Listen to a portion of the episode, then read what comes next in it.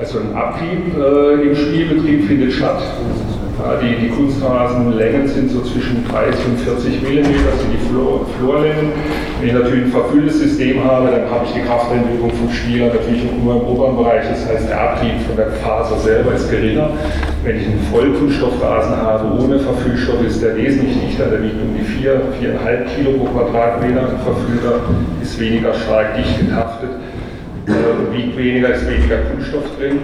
Äh, bei einem Vollkunststoffrasen habe ich die Kraftanlage voll im Flur und habe dann auch Abrieb, der eventuell an den, an den Schuhen oder durch, durch Witterung auch rausgehen kann.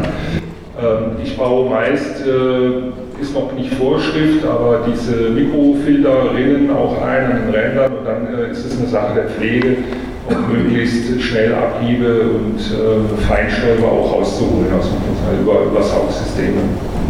Also da ist äh, die Thematik Pflege auch ein ganz großer Punkt. Herr Mulberg.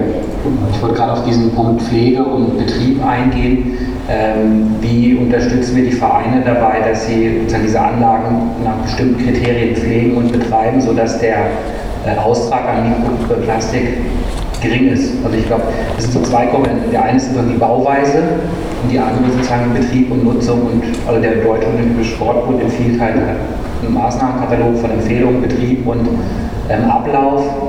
Ähm, wie gehen wir darauf ein? Da kann ja auch einiges erreicht werden.